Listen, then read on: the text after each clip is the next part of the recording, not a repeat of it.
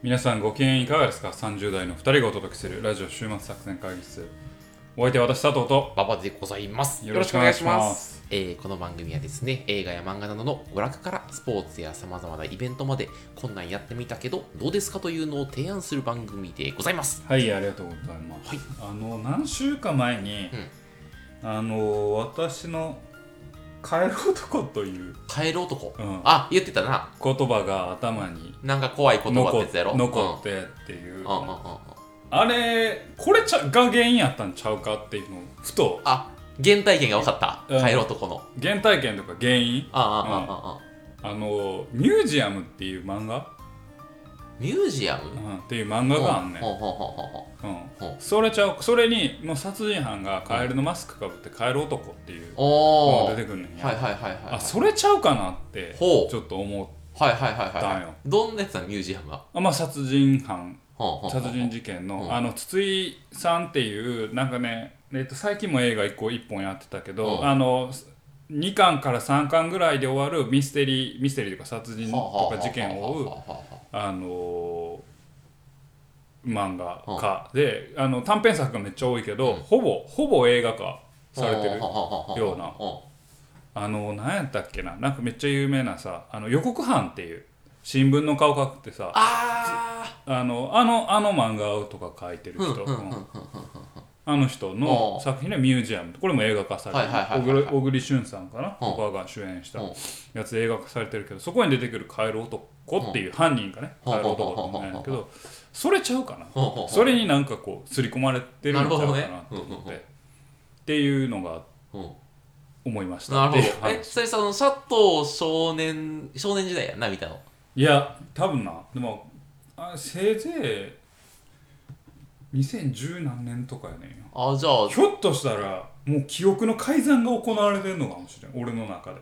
ああそういうこと。昔見たみたいな感じってこと？そうそうそうそうそうでも実は高校生ぐらい高校生ぐらい。2010何年やったら。そう。いやいや2017年やともうお大学生ああそうか。さ。大学生ぐらいに見た時に。大学生かせいぜい何あのあに今ミュージアム見たら2013年や。だから社会人なっとんねん。おうなのに。社会人になってるのがもう俺高校生ぐらいに見たという記憶にすり替わっとんねんおおなんなんお前じゃあそのなんかあるんちゃう帰る男に。なるほどなんか社会人になってもうなんかブイブイ言わしてる時に見言て怖って思ってまあちょっと。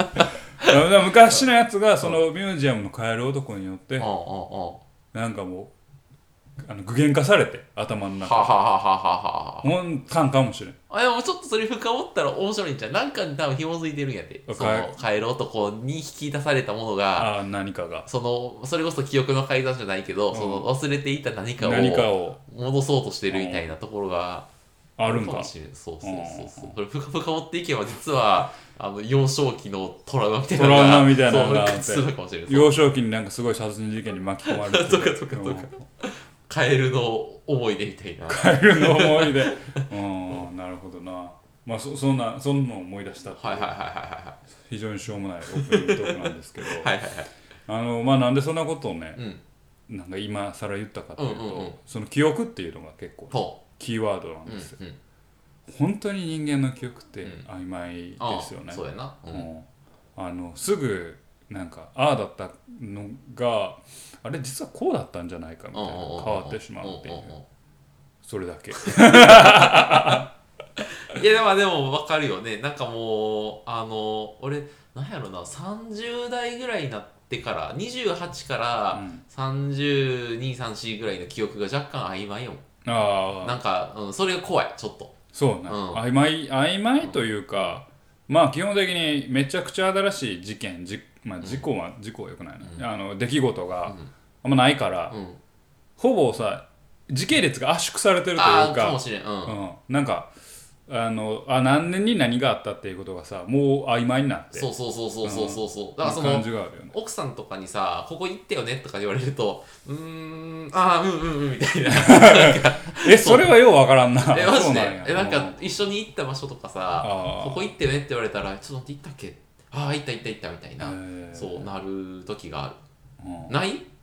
いや俺は妻ともう十何年の付き合いやからさあの映画見たよねって言われてもさあ一緒に見たかねって 思う時はあるけど。ああでもそっか。俺の場合は違うやろそうそうそうそうそう。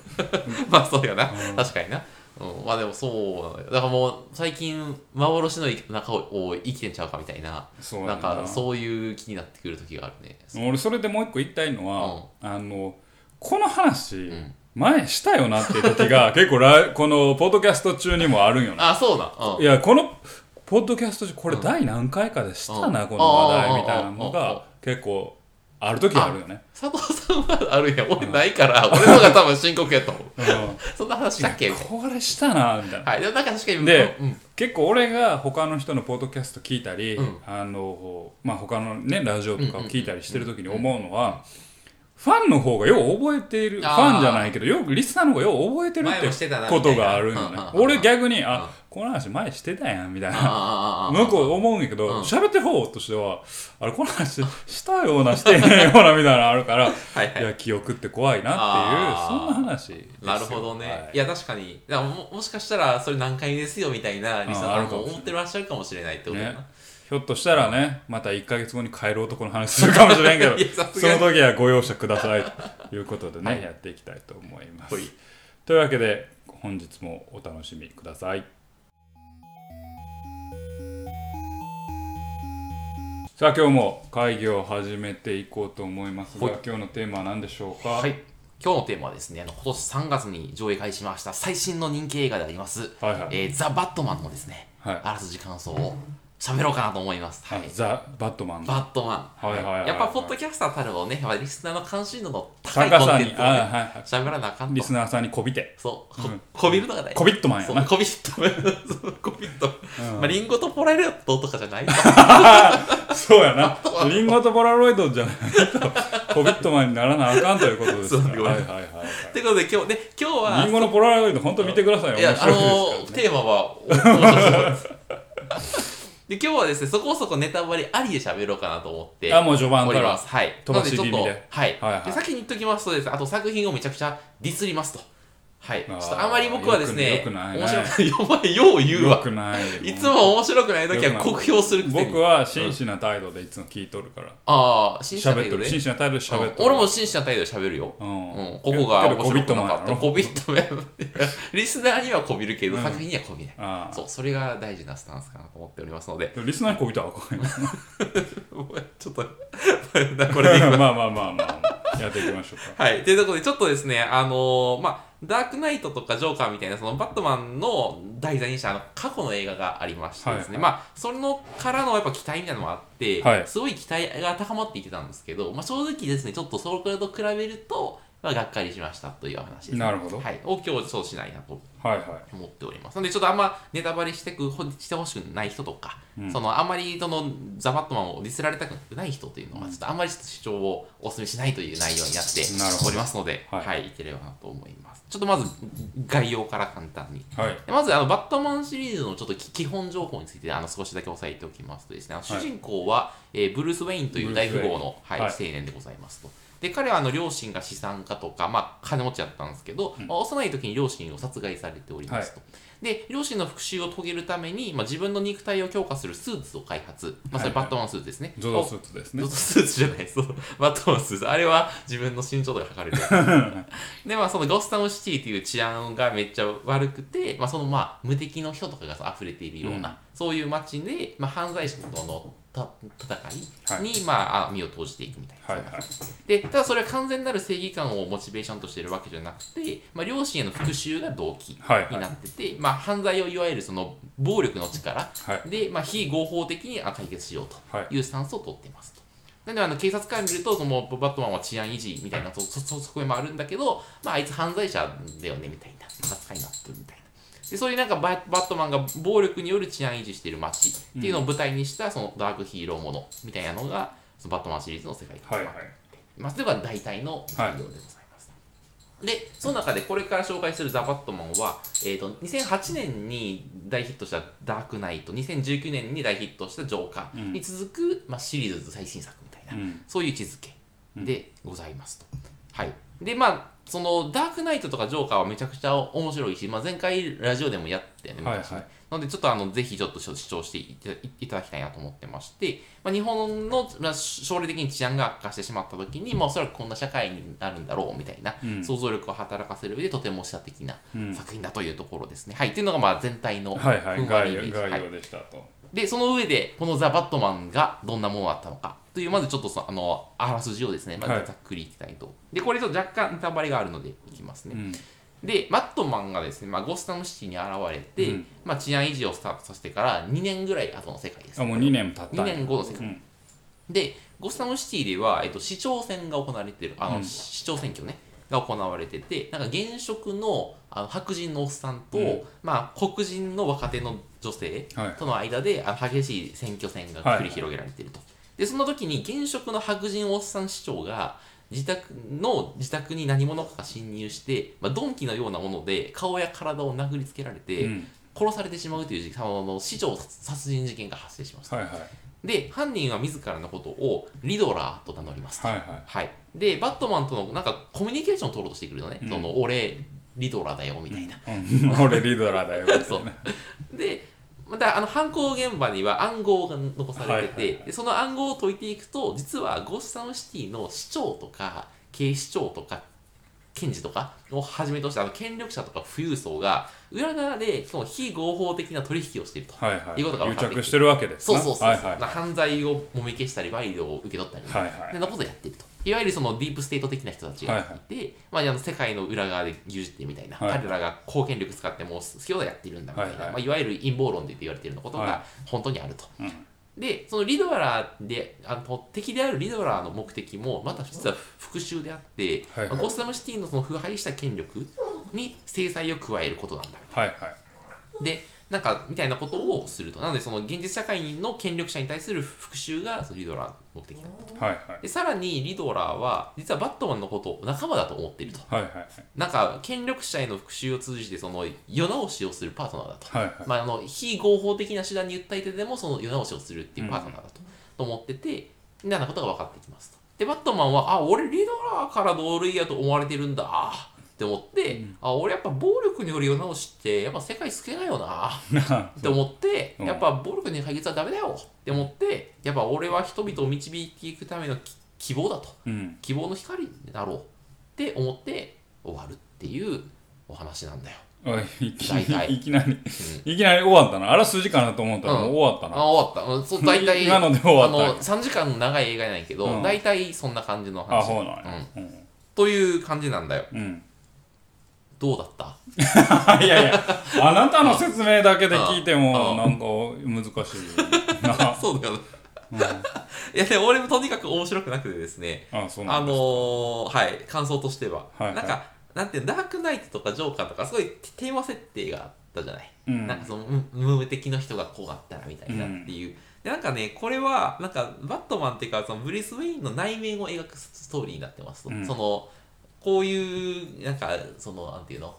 外部環境がこう変わったらこんな世界になるんだみたいなじゃなくて、うん、なんかこのなんていうの？エヴァンゲリオンの碇シンジ君の内面の葛藤を描くようなものになっているっていうのが、うん、あのザ・バットマンのあの大きな違いです、ね、内面を描くことは悪いことじゃないしいいんじゃない、うんうんうん、エヴァンゲリオンこそもう内面ばっかり描いてるような、まあまあまあ、アニメやし、ね、はい、うん、あそうなんですけど、うん、なんかねそのなんていうの？内面の変化を書いてもなんかなんていうの？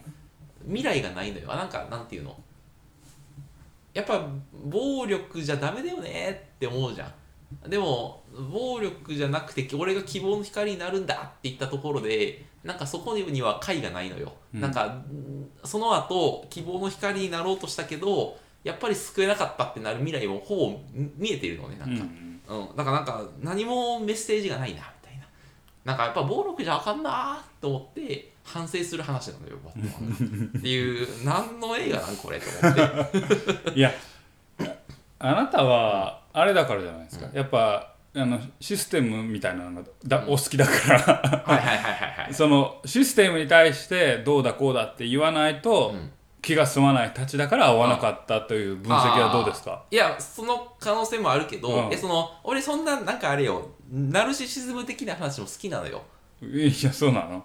うん、なんかその自分の問題をどう解決するかみたいな話はあるんだけど、なんかそのんなんだろう。あの未来がないよなっていう。なんかだなんていうの？もうあるやん。なんかふふ復讐では何も生まれずにやっぱ人々の希望と導かなっていうのはその小学校の道徳みたいなんていうあ話じゃない。でそれをわざわざこの3時間の映画で見見せられた後にね。なるほど俺は何なんだこの3時間はっていうわざわざバットマンシリーズ。でバットマンシリーズって今あのジョーカーとダークなんていうのダークナイトですごい今なんていうの歴史があるじゃない、うん。その過去の系譜的にね、うん。システムの話をしてきたじゃない。おい！と思ってはいやめてくれよってそう。あのい怒りにふ打ち震えたんや。そうそうそうそう。だから今ちょっとね打ち震えてるのよあそうなんや。そうそうう。ーん。というそう。お前はあんま興味なさそうやないやいやいやいやいやいやそうね、いやいや今のだけだと私は第三者的にん。判定ができないというか、ああ面白そうだなとも面白くなさそうだなとも思え思えないという、はいはいはいはい。なるほど、うん。えなんかそのいろいろ情報は集めてらっしゃるんじゃない集めてもない。あ集めてない、うん。じゃあもう。まず俺はもうバットマン云々の前にうん。3時間の映画っていうので見る気がない。3時間はきつい。いや長いよね。長い。長い。うん。長かった。でもねあのねなんかリドラーの謎みたいなのがあるんですよ、うん。なんかあの謎解きがあるんですよ、うん。謎解きがあるせいで3時間ねそこまで苦痛じゃない。あそうなんや。うん。だからその見てるときはふんふんふんふんって思いながら見てなんかね2時間ドラマを見てる感じ。のあそうなんんて謎があるせいで、はいはいそれに引っ張られて上調じゃない感じ。へえただ見終わった後3時間経ったのかと思ってうん。へなんかそうか3時間の価値があっただろうかみたいえなそうそうそう。っていう感じなんですよ。はい。ちょっとちょっと僕の元々のシシナリオからはちょっと脱線したのでちょっと待ってどこにも戻ろうかなと思ってるんですけど。あーはいはいはい。まあまあなのでそのなんていうの、まあ、今回はその暴力による犯罪者を、暴力によってその治安維持をするというアプローチでは、まあリドラーと一緒だよね、うん。ってことにバットマンが気づき、うん。まあ、俺希望の光にならなみたいな風になると。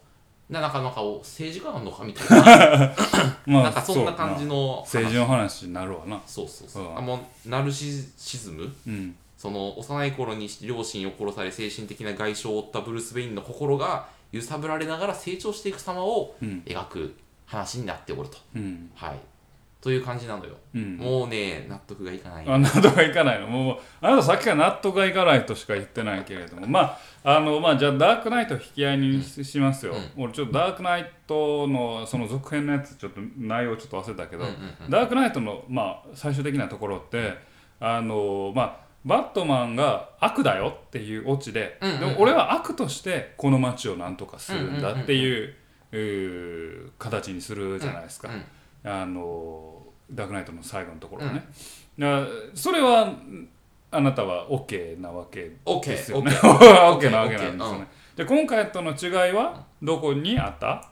えーと、ごめんごめん、ありがとうね、ちゃんと言語化してくれて。あの、なんていうの？なんか、それはその道徳的にそりゃそうだよねっていうオチだったから気に食わないのかそれが好きじゃないっていうだけなのかそもそもそういう帰結をするのがなんか強引だったのか、なんかその、法律では裁けないものがあり、うん。その、えっ、と、市民一人一人が暴力みたいなのを持って、それによって治安維持をするんだっていうのがバットマンの世界じゃないですか。で、だもう無敵の人がばっこする中で、その一人一人が自衛のために暴力を戻ることによって治安維持をするんだみたいなのを描いているわけじゃん。うん。でもなんかそれが違うんだっていうのをやっぱなんていうの？暴力による治安維持じゃダメなんだっていうのは、過去作のぜ全否定なのよ。言ってみれば、うん。でやっぱ俺は希望の光なんだみたいなっうんていうとそのダークナイトで言うとあの検事の人うん。と一緒になるあわけだよほあの検事ですね。はいはい、はい、戻るわけだよ。うんうんでそれで検事の人もでも成人にはなれなくて恋人をジョーカーに殺されてあの悪落ちするっていうルまあープがあるわけじゃない、う。んあったね。うん、だからなんていうの？なんか何もふ袋小路に出てるというかなんかダークナイトで否定されたものになんかバットマンが15年かけて戻ってきましたみたいな、うんそんな風に見えている。まあでもダークナイトであったものを否定し話を聞くと否定してるわけじゃない、うん、ダークナイトはさ、うん、あのその検事の人を最終的な象徴として、うん、アイコンとして残すことで、要は光を与えて団結させよう。俺がその光の影になるっていうのが最後ダバットマンの決意じゃないですか。はいはいはい。でもその光の人はやっぱり光では入れずに闇落ちするわけじゃない。そうあの個人としてはね。でも世間に対するストーリーとしては、彼を象徴として最後掲げて終わるわけですよ。ケントさんを？うん。あああああ、うん、でバットマンが悪だよ。で、うん、俺が悪になると。はいはいはいはいはいその世間の人たちに対して手のいいストーリーというか、こういうシナリオだよ、こういう素晴らしい人がいたよ。っていうお話にして、あのそのバットマンが影になることでこの街を導いていくんだ。この街を改善するんだっていう絵を描いたわけですよね。でじゃあそのザ・バットマンの時にそこでいや俺が光になるんだっていうのは要はダークナイトの時に俺は闇闇からこの光を支えるんだ。悪になることで光を支えるんだっていう 形にしたのをいや俺表舞台に立って光になるよ。光に導いていくよっていう帰結にしたのは別にあの戻ってるというかあの裏か表かになってたの俺表舞台に立つねって言っただけだから別にそんなあの話を聞くだけでは別にそんなとんちんかんなこと言ってるわけじゃないような気もするけどどうですかね？あまあな。それで言うと、うん、えでもその光になることはなんかダークナイト的にはいやその一人の人が光にはなれないっていう話だ。あの結局ケント・ケンジさん死んだじゃないですか。死んだ死んだ。でえっとまあ要は闇落ちしてそれをバットマンが殺害してでもケントさんは立派なんだだっていう嘘の物語を嘘の物語を作った。そうそうで人々を導こうとしてこうとしたわけじゃない。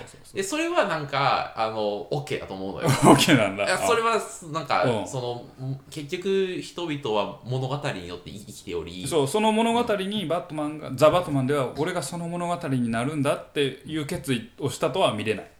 えっ、ー、とそれは成立しないっていう。あそれ成立しないんだ。だってその幸せになろうと思う。ザ・バットマンが成立しないんだったらダークナイトも成立しなくなるんじゃない？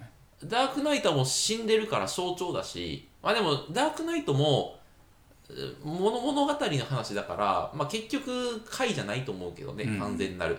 でもなんかそういうふうにその暴力の力で裏でやってただ物語を紡いでいって、うん、なんとか治安を維持しようっていうのは一つのその回だと思うのよ、はいはいはいだけどなんか俺が光になるぜみたいなのはなんか多分成立しないと思う、うん、でもそこはもうなんか多分になっちゃうと、うん、多分 あなたの好みをねってなっちゃうんじゃないですか？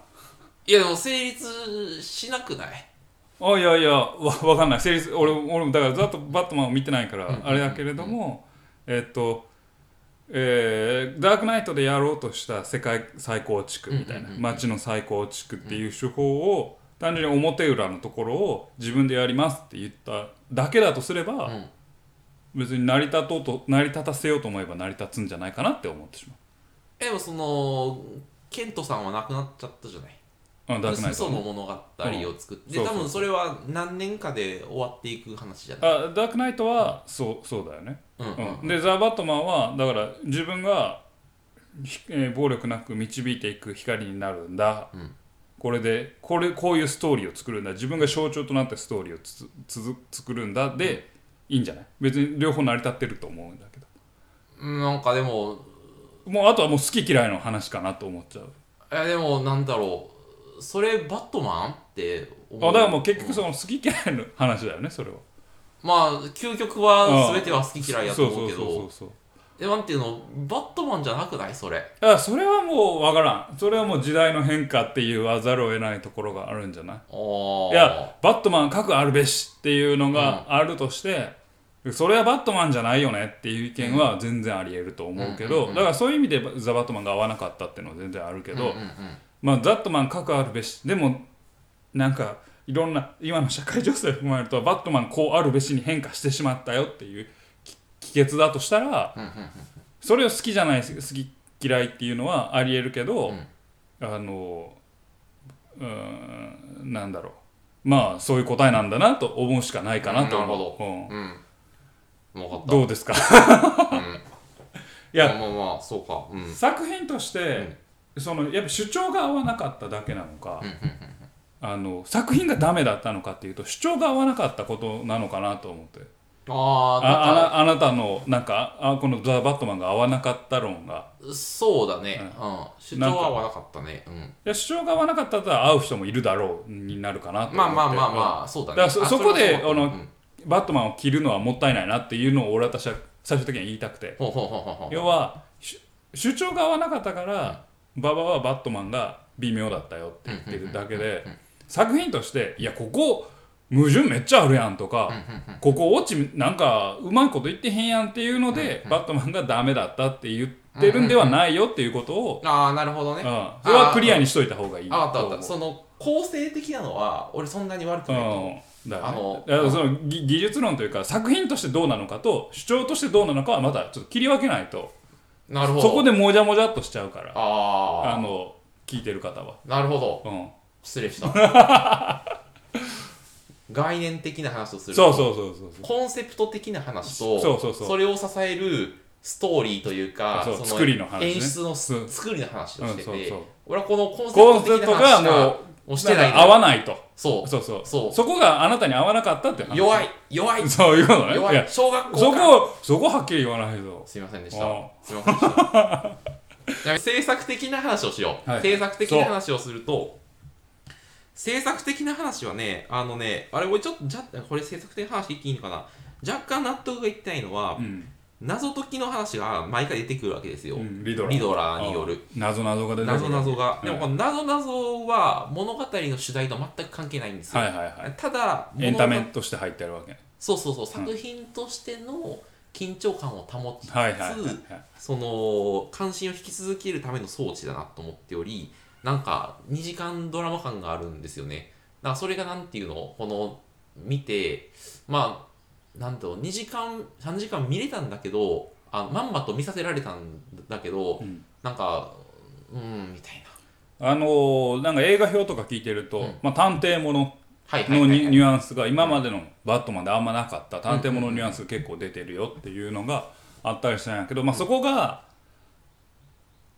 あなたの言う2時間ドラマ感があるという感じなのかしら。そうだね、うん。そうだね。だからなんかなんていうの？物語のそれこそちゃちゃんとその言いたいことメッセージというか、とつながってるならいいんだけど、はいはい。謎を解くということがなんかそれにつながるんだみたいな話ならいいんだけどなんかっていうのがまあ俺あんまりそのそっちの制作側の話あんまり興味ないんだけど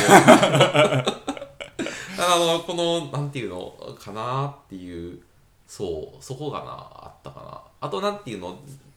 ちょっとごめんやっぱりものコンセプト的な話に戻るかもしれんけど、うん。この実は権力者が裏で私服を凝らしていることが明らかになるみたいなのってさそのいわゆるディープステート的なことを信じてるその一般大衆を喜ばせるストーリーだなと思って、なんかそのそっかって思ったっていう。なんかそういうちょっと整理しようコンセプチュアルな話からいくと、はいはコンセプチュアルな話からいくとそのえっと、内面の葛藤を描くのはうん。何も新しくない。はい弱い、はい。弱い、はうんというのが、えっと主張としてありますと。はいはいはい。であとはそのバットマンっていう悪いことをするみたいなそのなんていうの？非合理的非合法的な手段による治安維持みたいなのをする人っていう、バットマンの世界観の独自性をうん。失う方向に行く結論になっているのは、はいはい気に食わんもったいない、はいはい。うん。っていうのがあのサマるとそういうことだよね。うんそれそれ先に言わなきゃ そういうことだよね。すまないね。うん、それを先に。私が合わなかったのはここですよと、うん、そういうことだよ。なるほどね。あでもわ分かりました、うん。はいはいはいちょっとブルース・ウェインが、その、俺希望の光になっちゃうっつって、うん。ちょっとそやっちゃうやっちゃうそう、そう状態になった人の話みたいな。あそう状態になった人。俺いけるんちゃう？うつやったのに。バットマンやってたけど、うん。俺スーパーマンになれんちゃう？みたいあな。なるほどね。なった風になんか見えるっていう。あなるほどね、そこの苦悩が面白かったのに。あ、そうだね。ある種、うん。その個人の暴力によって大衆をまあ大衆じゃないな。世間の治安維持をなんとかしよう。でもこれって正しいんだろうかっていうはいはいはい迷いがバットマンのある種の魅力だったんああだそうだね。あそれがの言葉のあれいいね。ううんんうんうん。あのそれが、いやいやもう俺はこの迷いの暴力の部分はもう捨てたよと、そうそうそうそうで暴力あるから僕は迷ってたんだと、堂々とやってやればいいんじゃんっていう、んあのちょっと道徳的な、け結論になったのが、それはバットマンじゃないでしょって思いになったということですね。そういうことです。はい、い。ただきました、はい。でもここで一言言わせていただいていいですか、あのその気持ちはすごくわかるけど、これめっちゃむずいなと思うんやけど、やっぱねこうあのあるねちょっとあんまり名前はうん。伏せますけれども、はえーっとあるいろんな人の話を聞いているとテレビ関係者の。は話を聞いてるとやっぱね今を入れないといけないらしいんですよ。ほ今、うん。あの社会問題とか現実のあれこれとか今。うん。で今っぽい価値観っていうのをバットマンに入れ込んだんだろうなと推測します。要は暴力なんてダメ。うん。民主主義で解決しましょう。うん。みたいな。うん。それをボットマン ババットマンの文脈に入れてきてうん。ブルース・ウェインをまああんまり言い方好きじゃないけどうんうん。アップデートしたからうん。あそういう帰結になってんのかなって推測しました。あー。じゃあそのバットマン的なその非合法的な治安維持手段はもう受け入れられないと。受け入れられないんじゃないの？バットマンが迷うべきはそこじゃないっていう問題設定を変えたんじゃないっていう。ばだから暴力でなんとかやっていこうでもこれって正しいんだろうかっていう迷い自体はもう捨てた方がいいよっていう問題設定に変えたんじゃないかなって思いました。なんかそれは悲しいね。いやそれをあの悲しいっていうのは例えばさっきの話だけどバットマン核あるべしから来ると悲しいねになっちゃってもったいないねって思う。で多分それもよくわかるけど。なんかそのさ SNS 社会とかにおもんばかってるわけでしょ？いやあの推測ね。要はすあくまで推測ですよ。うんうんうん。じゃないかなって思う。別に SNS 社会におもんばかったかわかんないけど、うんうんうん。社会核があるべし、えー世の中っていうのはこう動いてるよね、うんうんうんでそれをバットマンに当てはめた時にはやっぱバットマンもこうなるべきっていう、はいはいはいはい。そっちの引力にバットマンが惹かれてそういう惹かれてしまったのか圧なって。力に屈してしまった圧力かどうかは僕は分からない。あのそれは知らない、無言の空気感みたいな。まあ、空気みたいなものと、逆に言えばちゃんと世の中を見てるっていう言い方もできるかもしれん。あある種ね。あなるほど。でもどそれが正しいかどうかは分からないはい。なんとも、まあい一面では正しいかも売しれない。れるだろうねそっちの方が。そうみんなうん気持商業的気持ちいいんじゃない？はいわかんないはい。はいはい、うん、けどあのうんそうね。そうそう思いましたという感じか苦しいな、な、苦しい世の中やな。うん、いやいやいやいやいや。もうだからそそうなんじゃないあでもその話はそうだと思う、うん。うん。なんかそのだから問題提起を全部変えてるんですよ。多分もバットマンどうどうあるべきかという問題自体を、はあはあはあはあ。うんはあと思いますけど。問題まあ合わせていってしまったんだよね、まあそうそう。その世の中の空気感にね。うん。でその結果そのバットマンがバットマンじゃなくなってしまったわけやな。うんまあ、まあそうね、うん。あなたの思うバットマンというか、まあ、ある一部の人が思うバットマンはバットマンじゃなくなってしまう。っていう非合法的な手段で暴力にの力によって治安を維持せざるを得ないっていうものからそう。そのオルタナティブを提示せせずになんか行こうみたいまあでもね、うん。それ希望の光だもうちょっと、うんめっちゃメタ視点やけど、うん。ジョーカーでうん。やってしまってるというか、なまあまあまあまあ。からもうバットマン逆行くしかないっていうところはあるかなと思うんだよね。うん。うん。無理に作らんでもええけど。なそうそう。まあでもおかだからそこはまた商業主義じゃないけど、はいはいはい。お金も稼がなあかんかはいはいはい。らでもジョーカーであれをやってしまったがゆえに、うん。まあまあ。ねじゃあもう同じ路線でバットマン書いてもまあそうやな。もう一緒やんみたいな。確かに何書くってなるよな。もうじゃじゃあジョーカーとバットマンの違いって何なんみたいな、はいはい。それが善なるものに向かってるか、うんうんうん。あのまあ悪なるというかちょっとカオスの方に向かってるか、うんうんうんうん。どっちかやんっていうだけやと結局まあそれこそ、まあ、ダークナイトの繰り返しみたいなまあそうだね。ことになりうるから、じゃあ今の価値観もアップデートして、えー今のバットマンを描くとしたらこうじゃないの？って帰結になったのがあの話をきっかけではザ・バットマンなのかなというなるほど。推測します。そういうことですね。はい、だからと気になる人は 劇場でも見てくださいということですね俺は収めに来たな。俺は見えへんけど。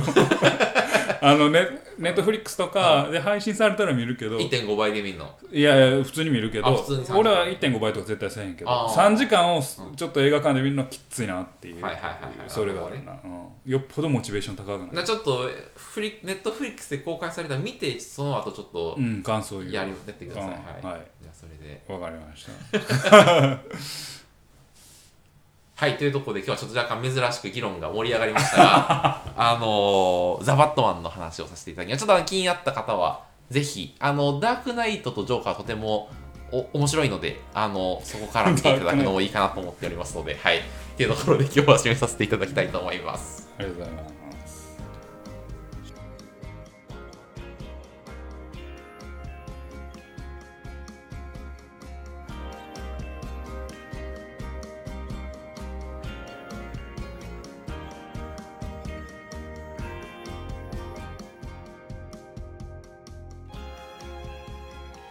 週末作戦会議室ではお便りお待ちしております。お便りはポッドキャストのメモ欄に記載されたリンクよりアクセスいただき週末作戦会議室ホームページメールフォームよりお願いします。またツイッターもやっています。週末作戦会議室ぜひ検索ください。お便りはツイッターにいただいても結構でございます。はいありがとうございます、はい、まあ今日はね、えー、ザ映画「ザ・バットマン」の話をしましたけれども、うん、あのこの時代にヒーローものを書くという難しさ、ってなんか今の話を聞いて思いましたね。ある種単一の正義みたいなものを描くことがこの世の中で、うん、まあなんと難しいことだろうとそうだね。思いましたね。うん、あの僕僕赤見てても思いますけど。あ読んでてそうなんだ、うん、今だいぶ最終章なんやろ。もうだいぶ最終章ですけどやっぱヒーローの描き方って難しいなと思うのね。ヒーローってもうある種宗教みたいなものにまあまあまあそうだ、ね、なりうるし。まあそのデスノートの八神ライトもある種ヒーローそうダークヒーローだし、うん、そうそう。だからねヒーローの描き方というのはとても難しいな、うん、はいはい。はい思いますね。単一の正義ではなく複数の正義になった時にそのいろんな人たちがいてでマイノリティが当然生まれるわけで、うん、でマイノリティがそのメジャーなところに行こうと思った時に暴力を振るうしかなくてみたいな話なんだよななんかまあここのねいろんな価値観が入り乱れるでこうあるべきみたいななんか大多数の意見みたいな、うんうん、これが正しいよねっていうような意見がある中でのヒーローってもう道徳になりつつあるからそれを描いて作品として面白くなるのかはあなたが今バートマン表で言った通り多少あるよね。ああ、うん、そうだね、うん、なんかそのさマジョリティにいてマジョリティをアップデートしていくっていうなんていうの、うん、それこそ人類進化計画みたいなさやつはさなんか映画としてなかなか成立しないじゃない、うんだからそのどうしてもマイノリティとの戦いをそのマジョリティ側から描くか、うん、そのマイノリティ側から描くかみたいな、まあ、それかそのあれだ逆襲のし者みたいな感じするか みたいな感じになるんだきっとな、うん、だからヒーローものも難しいなと思いますね、ね、うん、うんで、ワンピースの話しておワンピースの話、うん。ワンピース読んでますか？なんか、あのー、ツイッターでたまに流れてくる 流れてくる大体の流れを追ってる気がする。うん。ワンピースは主人公は、まあ、ルフィさんは、ルフィさん、うん、ルフィさん。どっちなんだろうなと思って。はあ、はあははあ、ヒーローにしたかったのかな？か、えー、自由を体現する解放者として、まあ、なんか描かれて、ってるけど、それはヒーローなのかどうなのかってちょっと俺分からんなっていう。ルフィさんは無敵の人じゃないんですか？そう俺なんか、うん、まあバットマン今のバ、まあ、じゃあザ・バットマンとジョーカーっていうと、うん。うん、ルフィってジョーカーだなってすごい思う。で、権威づけられたジョーカーって最低やんって思う 思うよ。なんか今なんかすごい神の何かを受け継ぐっていうルフィがねなってて。でも彼が求めてるのはほぼカオスなんだよね、うん。秩序じゃなくてカオスうん。なんですよ。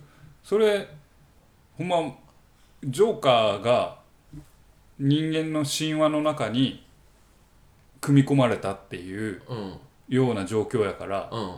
要はそうだね。もややべえやつよ。やべえやつやな。だからそのルフィっていうのは何なんだろうっていうのがすごい。であれにあの作品にの魅力がなんかむ難しいなと思うな。俺なんか読み解こうと思う時に。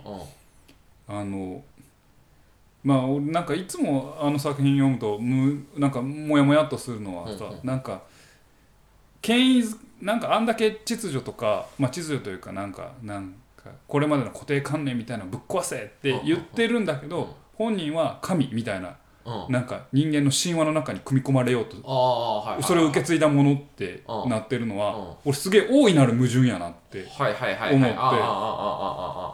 そうだね確かに。なんかその言いたいのあるやろ。そのえっと何かを反逆する人かと思ったら既存の秩序における実は最も権力者だったってそいううそうそうそう。俺それがすげえなんはいはかモヤモヤすんの、はいはいはいはいはいはい、うまあ確かにそうだで俺往々にしてう日本の、まあ、作品って面白いなと思うのは、うん。受け継いだものを気高く描くっていうのが結構ポイントで多いんよう。ん主人公的には。でこれはめちゃくちゃ面白いしいいいい展開やし、うん。何かを受け継ぐっていうことの大事さ、うんうんそれめっちゃ大事だし俺すごい好きやねんけど、パイオニア精神ってないんだなって。ああ一番目を書かないんよ。ほうほうほうほう。初代を書かないというか。まあ、初代は出てくるんよ作中にはね。うん。師匠としてとか、うんうん。でも2代目以降が初代の思いうん。とか何か先代から受け継いだものでパワーアップするっていう展開がうん。めっちゃ多くてパイオニアを書かないんよ確かでルフィは本当はパイオニアであるべきやったと俺は思うんよねあの秩序を壊してる。うん。ある種秩序を壊してる人間やから。にもかかわらず神に権威づけられたものにしてしまうのだうん。が俺もなんかこの作品はヒーローを描くのかそれとももうほんまにもうただやべえやつを描いてるんじゃないかなと思ってなんかすげえあの作品を読んでると俺モヤモヤすあるよねなんか。なんかそのさ既存のなんか良くないけどマシな秩序を作っている世界政府っていうのがあってそうそうそう。でまあ良くないけどマシであると。それさえなければさらにもう表的な人がバックをするけどそうそうそうそう。それなんとか抑えてる人たちとなんかそのいやよ良くない部分に注目してぶっ壊せーって言ってるルフィがいて確かにルフィがいることでそのし触媒になって良くない世界政府が良い世界政府に変わるなら意味はあるけど、ただ秩序だけぶっ壊してもなんか無敵の人がバックするだけの世界になるからどうなの？っていう話でまあそう。でしかもそのルフィがうん。